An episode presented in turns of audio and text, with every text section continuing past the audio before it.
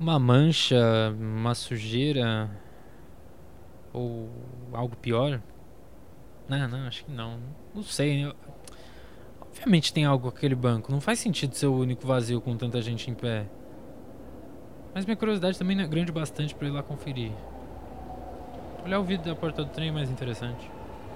Ou eu quero acreditar que é. Eu gosto de olhar meu reflexo andando pelos túneis do metrô. Reflexo que aliás está um pouco. Pouco cabeçudo. Será que eu sou realmente cabeçudo assim ou, só preciso cortar o cabelo? Provável que os dois na real, né? Até que gosto bastante de observar as coisas ao meu redor. Mas eu queria pelo menos ter uma trilha sonora. Ou pelo menos não ter como trilha sonora esse cara sem ritmo batucando. A linha verde se torna muito maior quando eu esqueço fone em casa. E justo hoje eu não tenho um livro sequer na mala. É incrível a preguiça do meu de ontem. Que não se deu trabalho de pôr o Kindle pra carregar. Quero que eu me lembre exatamente no momento em que eu decidi que isso não valia o esforço de levantar da cama queria que o Enzo do passado fizesse mais coisas por mim. O de um futuro próximo certamente vai aproveitar muito o cigarro que eu vou fumar quando sair do metrô. Se bem que eu devia parar de cultivar esse hábito, eu sei que é horrível, mas. Eu só tô meio ansioso para ter mais coisas para observar. É o meu passatempo até eu chegar na faculdade. Não só observar, mas parar, sentar, ficar tranquilão fumando um cigarro, enquanto todo mundo passa na pressa. Que horror, parece um adolescente falando assim, desse que acabou de começar a fumar e achar lindo. e acha Bukowski a melhor coisa do mundo, assim. Eu obviamente não sou mais tão fã de Bukowski como eu era quando eu tinha 16 anos. Como qualquer pessoa razoável, eu acho, mas a respeito do cigarro e mais que isso, do momento de parar para fumar, eu acho que meu encanto ainda não quebrou. Mas enfim, vai ter que quebrar, eu preciso parar com essa merda. É ridículo como a possibilidade de, de um câncer a longo prazo não é tão eficiente enquanto motivo para eu parar de fumar quanto meu dente ficando amarelo. Mais uma vez, eu não tô pensando no ex do futuro. Na verdade, até que tô, né? Senão não tava nessa reflexão, eu acho. O momento de parar ainda vai chegar. O ex do futuro há de entender que não é simples assim largar algo que é tão prazeroso. Será que eu devia ser mais compreensivo com isso do presente? Ele é o único que realmente existe, né? Eu sempre fui fã de momentos de abstração, divagações e aleatoriedades. A carioca Ana Frango Elétrico também, e é nisso que ela se baseia para elaborar suas narrativas e paisagens sonoras. Juntando isso com uma sonoridade que, dentre outras coisas, bebe de jazz, samba e MPB, a gente tem Little Electric Chicken Heart, o disco sobre o qual eu vou falar hoje. Você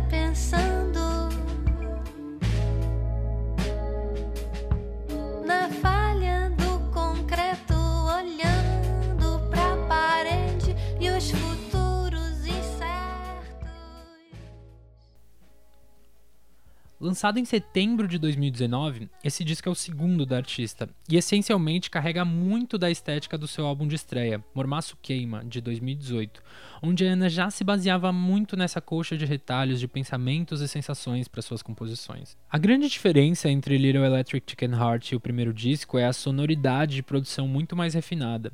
Se no primeiro álbum Ana entregava algo com uma boa cara de faça você mesmo, aqui ela traz mais instrumentistas para sua banda de apoio, que aliás é excelente. O nível da produção do disco em relação ao antecessor é elevado para o impecável. A banda se demonstra tão importante quanto a própria Ana na construção das atmosferas de cada uma das músicas. Da mesma forma que a Ana brinca com seus devaneios para construir algo na cabeça do ouvinte, os músicos que acompanham ela estão o tempo todo brincando também e pontuando coisas dentro desse cenário que a música propõe. Daí você se pergunta, mas o instrumental pontuando coisas não é algo que pode ser dito a respeito de qualquer música já feita? Talvez, mas não necessariamente no sentido que eu falo aqui. Para tentar ser um pouco mais claro, eu uso o seguinte exemplo. Em muitas animações, principalmente em cartoons antigos, era muito comum a técnica que ficou conhecida como Mickey Mousing, onde cada detalhe da animação está em sincronia com a trilha sonora. A seguir, você ouve um trecho de uma trilha sonora de um episódio de Tom e Jerry, para deixar ainda mais claro.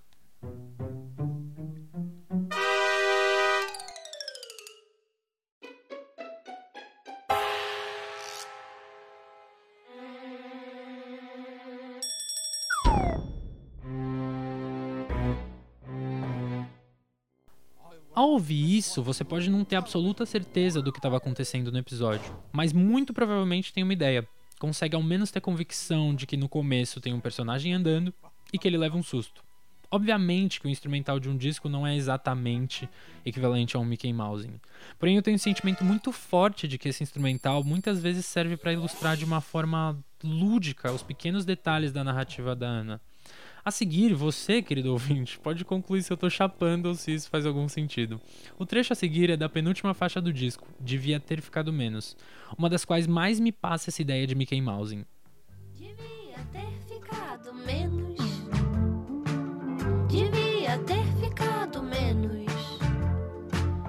menos na cama, menos tempo no chuveiro, menos na cama,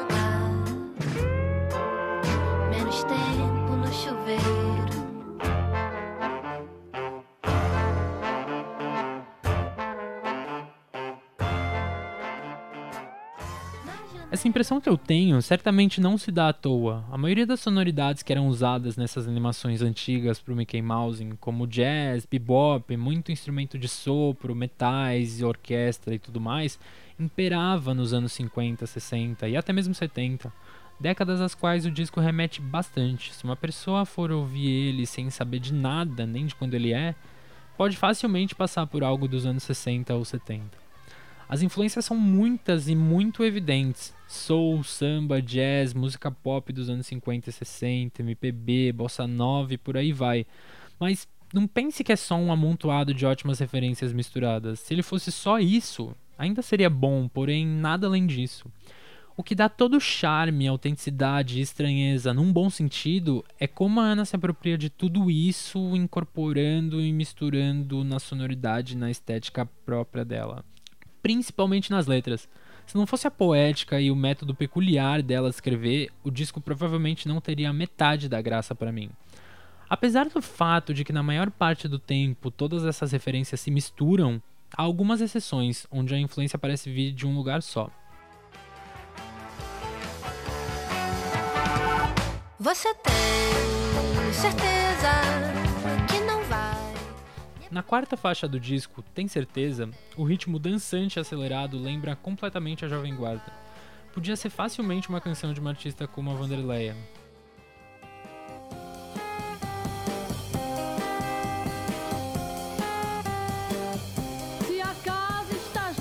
Assim. A letra, que é sem dúvida a mais simples e menos abstrata do disco, também podia ter sido escrita por um cantor ou cantora desse movimento se não fosse o já citado toque da Ana, que insere um pouco da acidez dela no seguinte trecho, que talvez não seria lá muito bem visto em um festival da Record nos anos 60. Posso morrer cedo até me matar,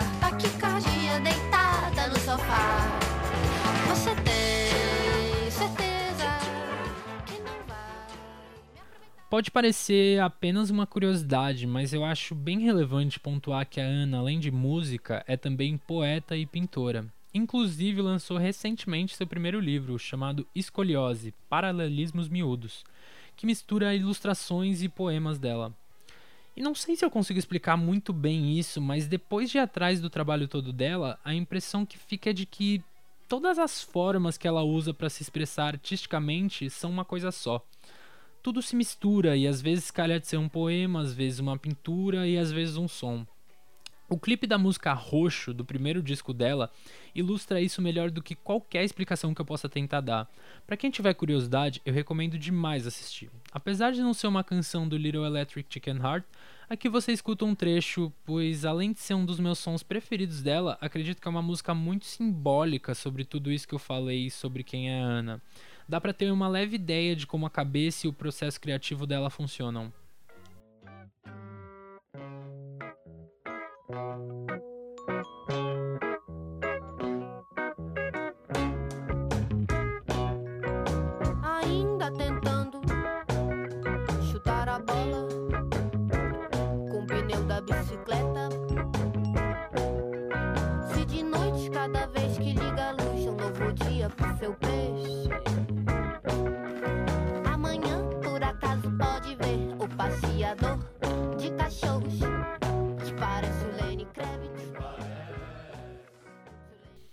Um aspecto que me agrada muito no disco, apesar de eu não estar me baseando nele para falar sobre, é quão bem pensada a sequência das faixas foi.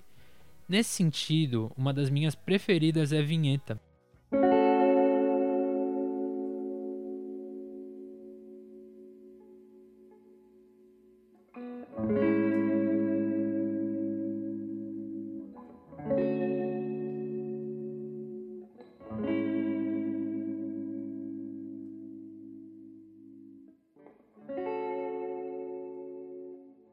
um interlúdio que marca o começo da metade final do disco e serve de introdução para uma das minhas preferidas, que é Torturadores. O final alegre, até mesmo pueril de certa forma, de Chocolate, a música que abriu esse podcast,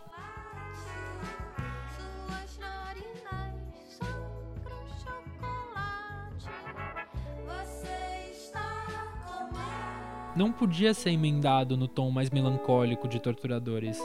Para isso, esse interlúdio tá ali no meio das duas músicas.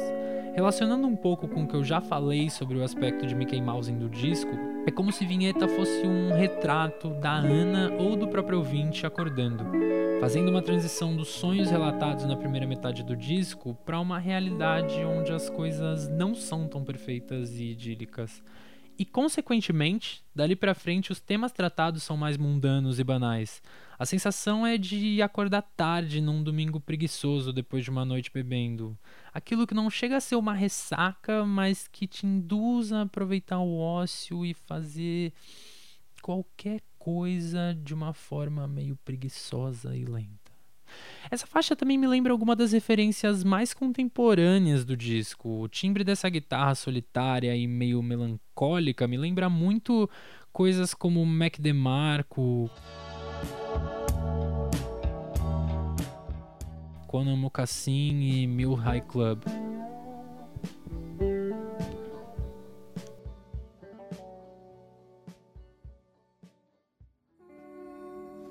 esgotamento nos banheiros sem janela.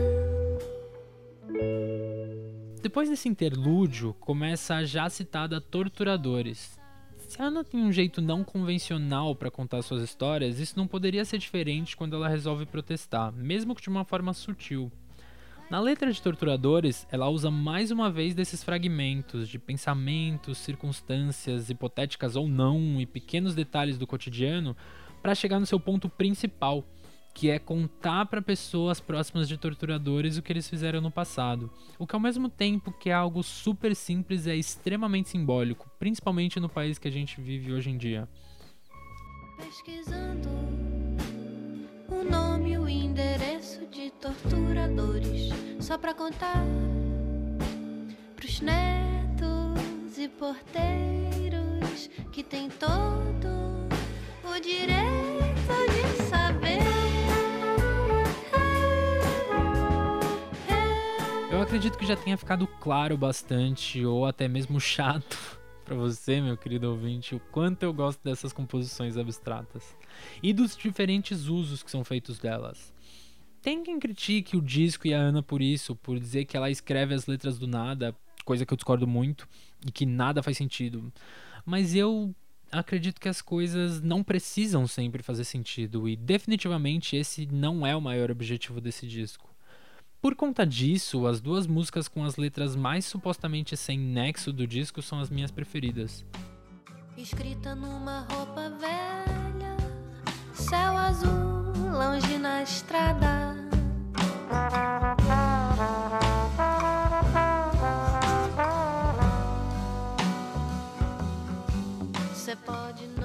A canção Promessas e Previsões, escrita por Chico França, única letra que não é de autoria da Ana, tem talvez a carga mais forte desse tão falado senso de abstração aqui presente. Não somente a letra, que dentre outras coisas que parecem indecifráveis, fala sobre curtir um ambiente paradisíaco. O instrumental também é extremamente importante para colocar o ouvinte nessa atmosfera, onde tudo é maravilhoso e a maior preocupação é apreciar a beleza das coisas, como aponta o refrão. Vem avistar,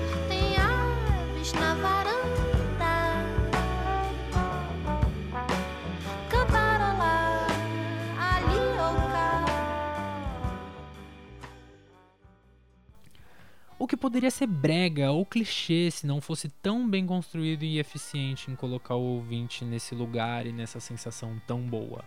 Algo muito pessoal aqui, mas por muito tempo não soube explicar o que de tão bom essa música me despertava. Até que em um dia ruim eu escutei ela e compreendi que era um refúgio para mim, um lugar para onde eu poderia ir quando eu quisesse e que funcionava como uma catarse. Que tava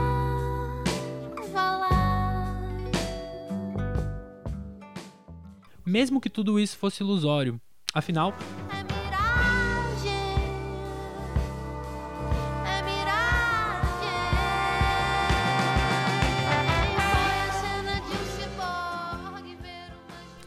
ao sair dessa ilusão eu me sentia renovado. Por mais sem sentido que a letra possa parecer, no final das contas é sobre o sentimento e não sobre a compreensão.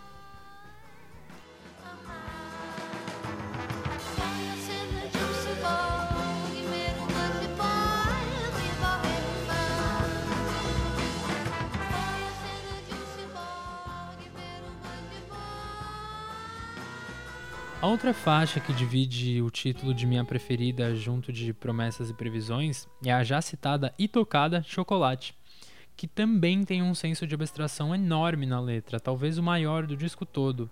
Nessa, a sensação definitivamente não foi bastante para eu ter qualquer ideia do que a Ana tá falando quando diz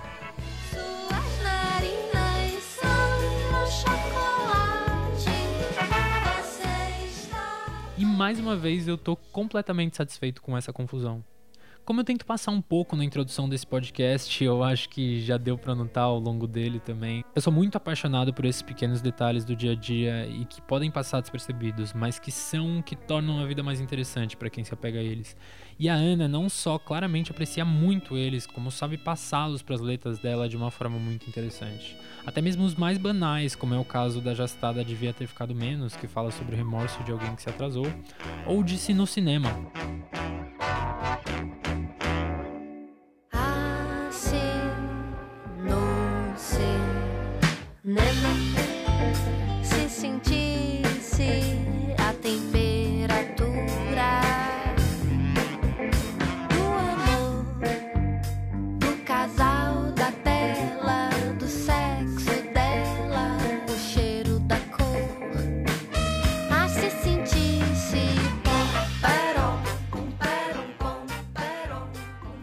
trata a experiência de ir ao cinema de um jeito sensorial e sinestésico. Sinestesia a propósito que em muitos momentos define não só esse disco, como toda a arte da Ana.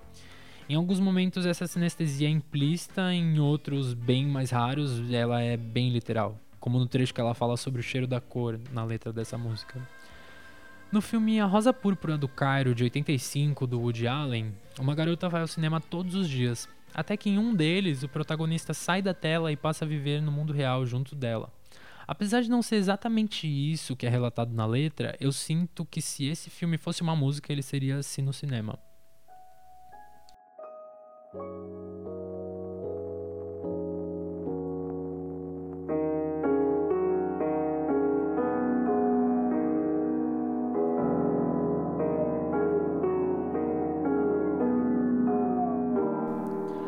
Para ilustrar da forma mais explícita possível o que eu falei sobre a sequência das músicas ter sido estrategicamente pensada, eu falo sobre Saudade.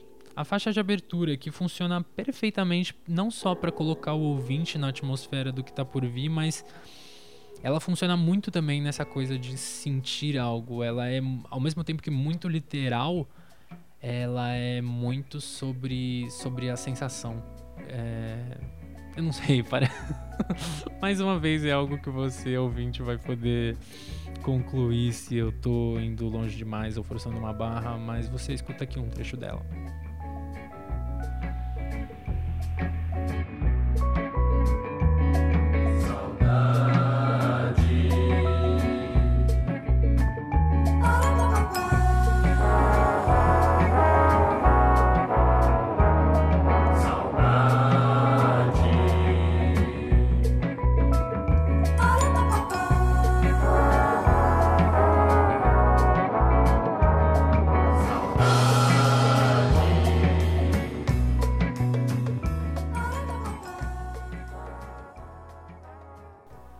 Fim, A faixa que talvez seja que eu menos gosto, mas que encaixa perfeitamente nesse propósito de encerrar tudo isso é Caspa. Uma música alegrinha, onde a Ana comenta sobre essa angústia de se apaixonar, porém em um tom como se mesmo essa angústia tivesse um certo prazer. Como outras críticas do disco já apontaram, é quase como se fossem créditos de um filme com um final feliz subindo pela tela. Minha cabeça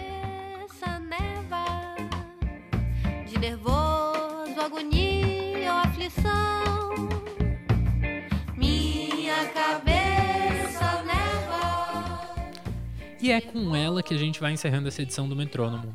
Eu acredito que quando alguém fala de uma coisa que gosta muito, existe uma linha tênue entre aquilo soar muito empolgante ou um porre. E se você ainda tá aqui, eu prefiro acreditar que ao menos não foi um porre para você. Eu sou Enzo Dias e fico por aqui. Para mais conteúdo, siga Falante nas redes sociais, arroba Falante Podcasts no Instagram, Facebook e Twitter. Um forte abraço e até a próxima!